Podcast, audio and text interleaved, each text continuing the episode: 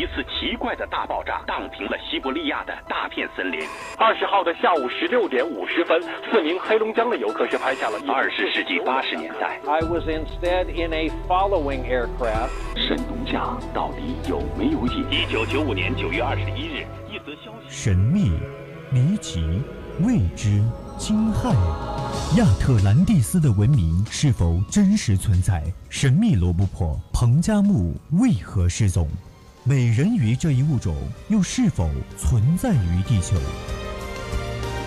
人类进程中未知事件究竟几多真真假假、虚虚实实？敬请收听《探索之旅》。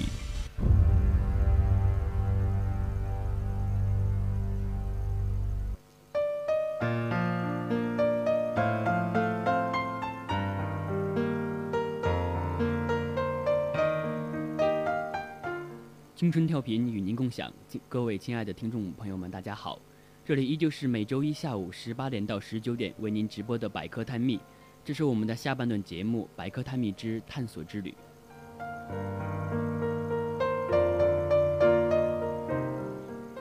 我是主播冯伯恩，我们今天的探索之旅致力于追求世界上的神秘未解之谜，虽然世界本质我们依旧没有得到全部的真相。但正是这份美丽吸引着我们前往更遥远的地方。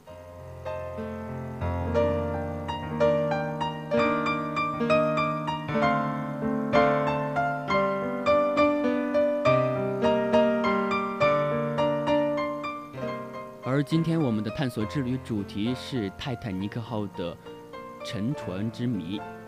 我相信看过《泰坦尼克号》这部电影的人都会对这个电影特别的感动。因为里面的杰克和肉丝让我们感觉爱情原来是这么的美妙，而又这么的凄惨。但是抛开爱情的本质，那么我们看一看泰坦尼克号究竟有什么样的谜题。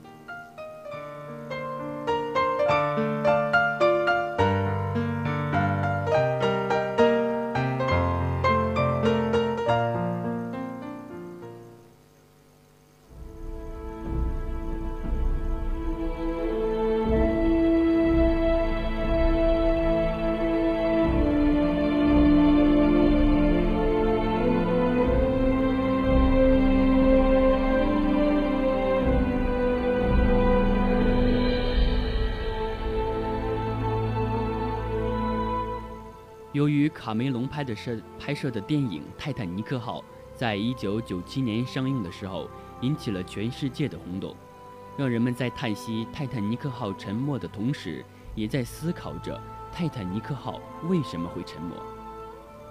当时的泰坦尼克号可是世界上最大的轮船，并且是在处女航的时候出现了这样的问题，对于一些人来说是无法理解以及接受的。通过电影的刻画以及描述，我们已经知道了，泰坦尼克号的沉没是由于轮船撞上了冰山才出现了这样的情况。但是，关于泰坦尼克号沉没的真正原因，却存在着许许多多的猜测。那么，真实的情况是什么？为什么会出现如此严重的灾难呢？下面，就从相关的介绍中来给大家详细的说明一下。关于泰坦尼克号的信息，让我们来探秘一下关于泰坦尼克号沉船之谜。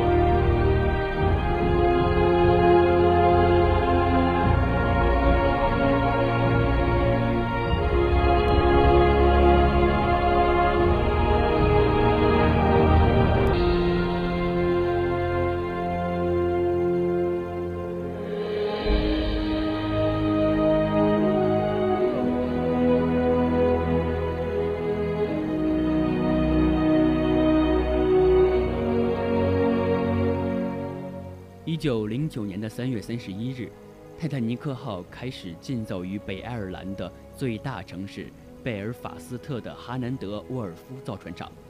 船体于一九一一年的五月三十一日下水，全部工程于次年的三月三十一日完成。泰坦尼克号由哈兰德与沃尔夫造船厂的厂长威廉皮列里、总设计师马斯安德鲁斯以及总经理亚历山大。卡利斯勒设计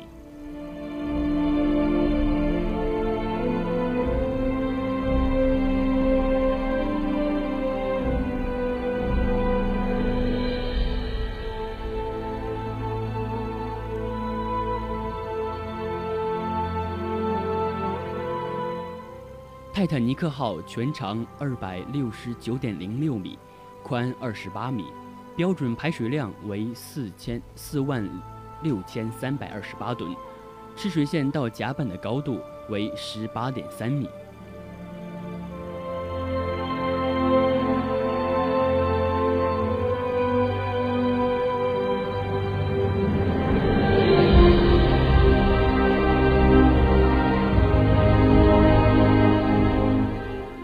泰坦尼克号为泰坦尼克的常用翻译。泰坦是希腊神话中的巨人，象征着力量和庞大。IC 是英国白星公司船名的专用后缀，港澳台、新加坡以及广东等地译为铁达尼号。船上最为奢华之处是头等舱的大楼梯，位于第一和第二烟囱之间，配有香木镶板。以及镀金栏杆的大楼梯一直延伸到一层甲板，顶部是由熟铁支架支撑的玻璃穹顶，使自然光洒满大楼梯。楼梯顶部的墙上镶有一枚一盏钟，钟的两侧雕刻着象征着高贵和荣誉的预言人物。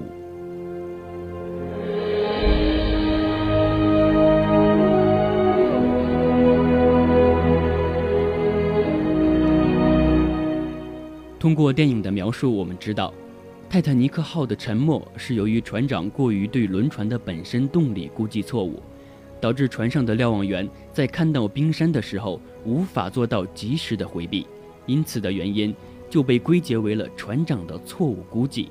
那么，就让我们来认识一下这个泰坦尼克号轮船的船长。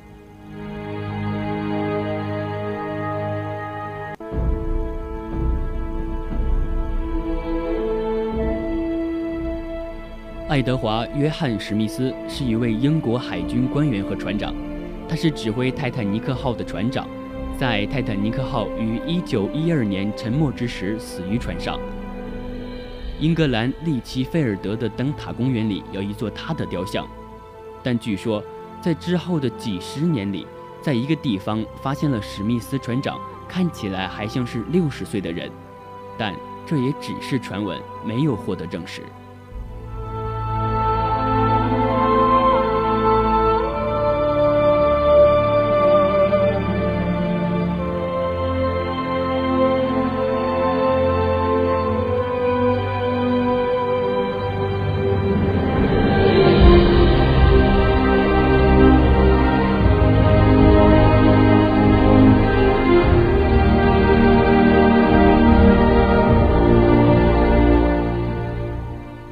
二年的四月十日，史密斯戴着礼帽，穿着长大衣，搭了一辆出租车，从他家到南安普顿码头，随后登上了泰坦尼克号。该船由南安普顿出发，最终的目的地是美国的纽约。当他即将起航时，另一艘定期航船“纽约号”则因为水中移动的体积庞大，造成水量大量回流。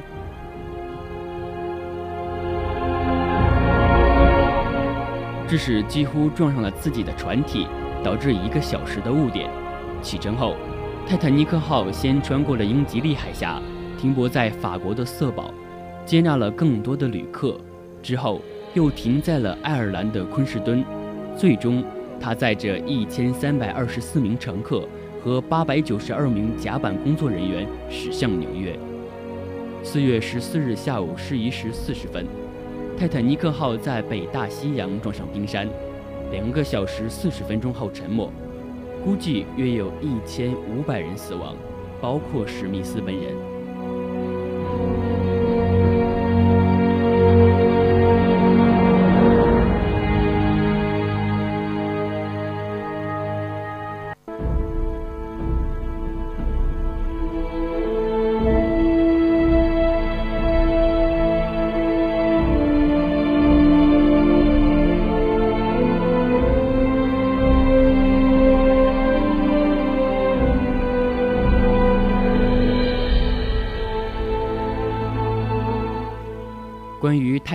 号的沉没造成的伤亡，泰坦尼克号载有约两千两百人出海，撞上冰山后发出嘎吱嘎吱的声音，有有些好奇的旅客跑到船头问乘务员：“是什么东西发出了这样的声音？是不是撞上冰山了？而乘务员回答没事，因此乘客们并没有及时的逃生。泰坦尼克号发出求救信号弹之后，附近有多艘客轮接收到了求救信号，但都以为是玩笑而不予理睬。只有卡帕西亚号坚持到场。泰坦尼克号共有二十艘的救生艇，十四艘常规的救生艇均可承载六十五人，其余四艘折叠艇和紧急救生艇都能坐四十人。可是，前几艘下海的救生艇只坐了将近一半的人，只有最后的几艘救生艇坐满了。但真正的最后几艘是没有坐满的，由于下放顺序错误，造成最后放的船头几只。没有坐满人就匆忙放出去了。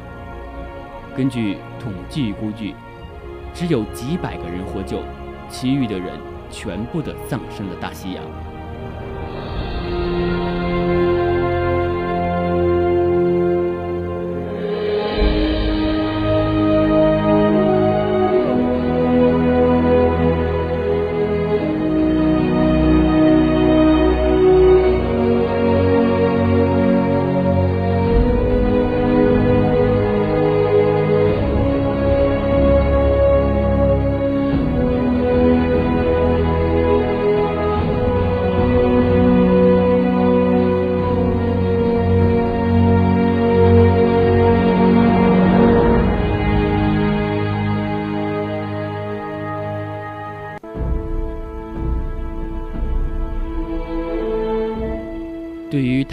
号沉船原因的猜测，根据电影的描述，泰坦尼克号的沉没是由于撞上了冰山才导致的沉没，并且正是由于轮船无法及时躲避冰山，才导致了撞击冰山的事件发生。但是后来，各种说法层出不穷，关于泰坦尼克号沉没的真正原因更是扑朔迷离。下面就给大家带来认识几个关于泰坦尼克号沉没的原因猜测。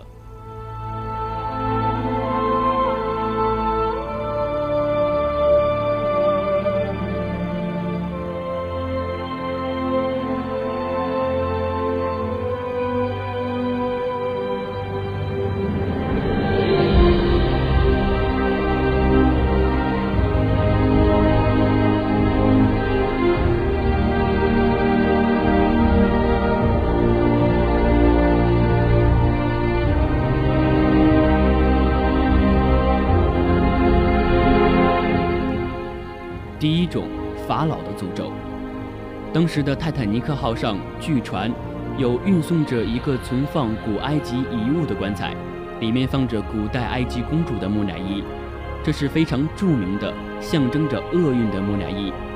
之前也有许多人所不能解释的谜，但因为事发当场都有着这具木乃伊，所以便被解释为法老的诅咒。也许正是这个原因导致了泰坦尼克号。被法老的墓葬所诅咒，深陷大西洋。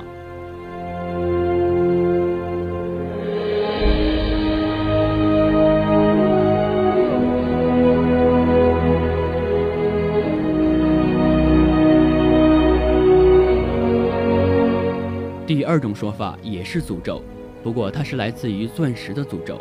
据了解，著名的厄运之钻“希望变”，希望变在这座著名的船上。希望是电影里面海洋之心的原型。根据人们所说，几乎每一位希望的持有者或多或少都碰到了难以预料的灾难和解释不清的灵异事件。而当希望在泰坦尼克号上为持有者所炫耀时，灾难便在那一刻发生了。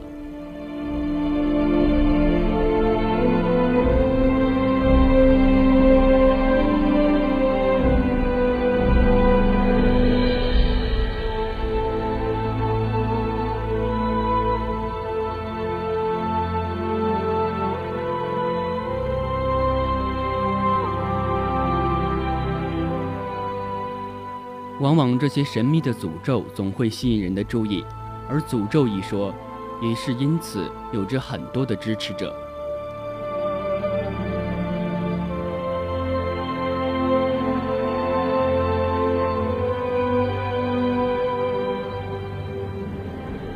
第三种猜测人们猜测到它是被强大的激光炮击中。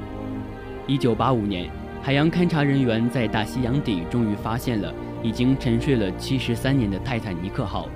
他们在对其残骸进行勘察时，在其右舷的前下部发现了一个直径恰好是九十厘米的大圆洞。叫人百思不得其解的是，这个大圆洞边缘十分的光滑规整，好像是被一种圆规状切割工具加工后形成的。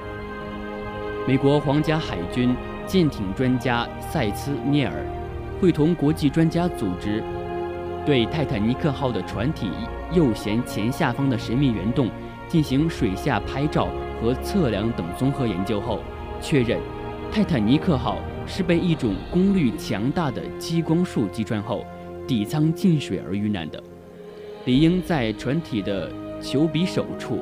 或其周围部位留下不规则的圆形痕迹，或者船体钢板出现不规则的开裂现象。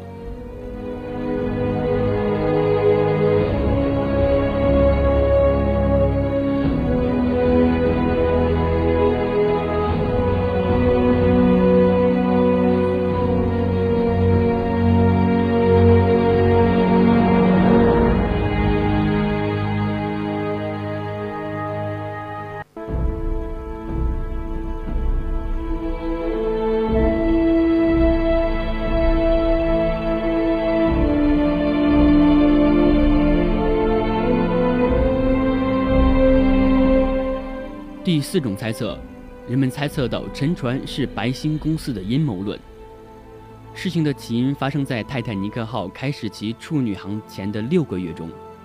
一九一一年的九月十一日，奥林匹克号在离开南安普顿出海试航时，在海上与一艘比它小小得多的英国皇家海军巡洋舰霍克号发生了碰撞。奥林匹克号的船舷被严重损毁，勉强回航。并停靠到了贝尔法斯特港。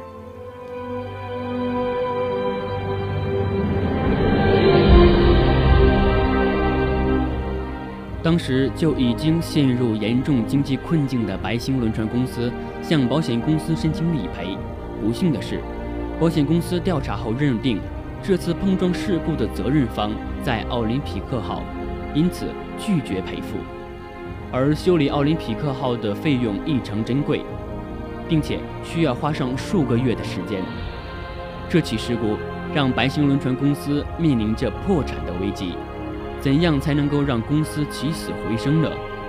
加迪诺和牛顿认为，白星轮船公司的总裁摩根策划了这起阴谋。奥林匹克号和泰坦尼克号两艘船的外形是如此的相似。完全可以将它伪装成泰坦尼克号，进行跨大西洋的处女航，并且安排一场意外事故，从而领取一笔巨额的保险金。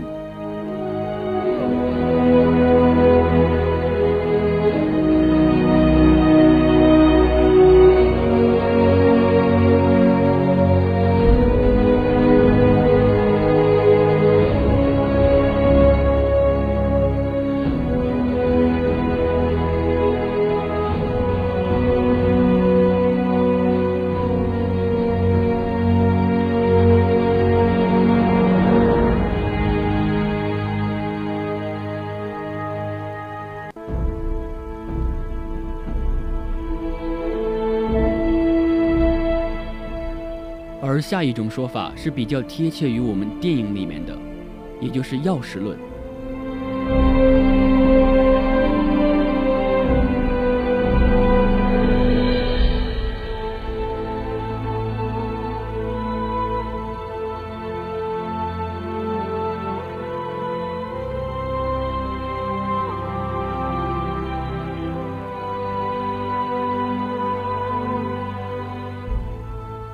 二零一零年的四月，英国一家拍卖行拍卖了一把小钥匙，成价成交价高达五点四万英镑。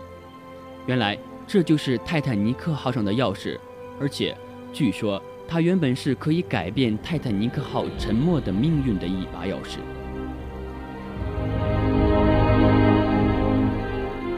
泰坦尼克号的生还者冰山观测员费雷德·费利特在接受法庭调查时曾说过：“如果有望远镜的话，他肯定可以早一点看到冰山，足够让客轮避开冰山。”那么，这么大的一艘轮船，怎么会没有望远镜呢？因为望远镜锁在柜子里面，而柜子的钥匙当时却不在船上。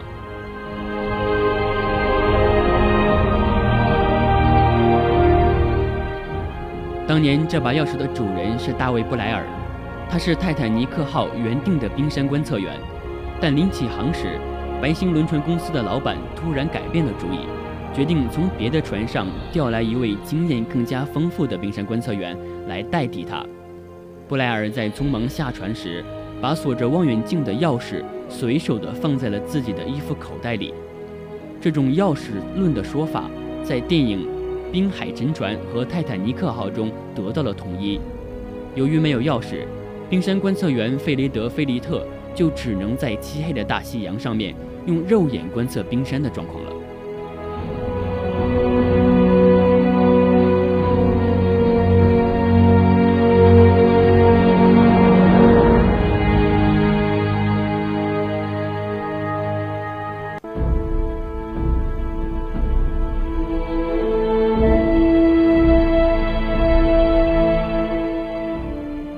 最后的一种说法是因为月亮的原因。根据后来的幸存的船员乘客回忆，泰坦尼克号出事的那晚，夜空中并没有月亮，而只有群星在闪烁。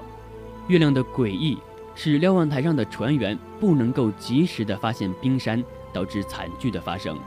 一九一二年的一月四号，月亮、太阳、地球形成了一条直线，而月亮和地球的距离。几乎到达了一千四百年中最近的距离，巨大的潮汐将无数的冰上从格陵兰岛掰了下来，直到三个月十天后与泰坦尼克号相撞。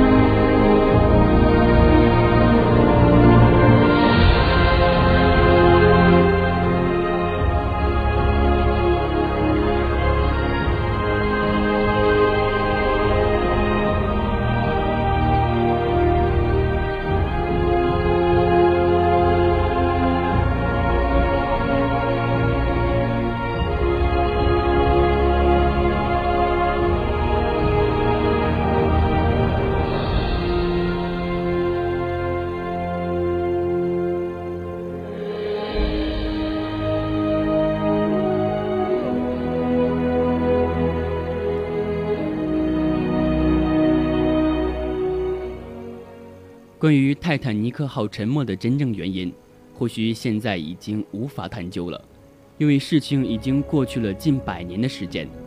沉船虽然已经被找到，但是对于真正的原因却无从得知。或许，泰坦尼克号的沉没只是一种自然灾难形成的结果，并不存在什么所谓的阴谋之说。而对于整件事情的过程，我们可能更偏向于电影中的表演。更痴迷于杰克和肉丝的那段恋情吧。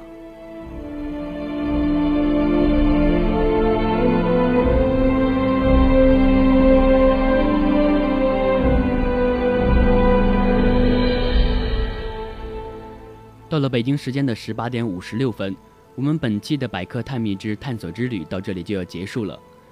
更多精彩的节目内容，我们一定会在以后的节目中给大家送上的。所以说，大家一定要继续关注我们电台。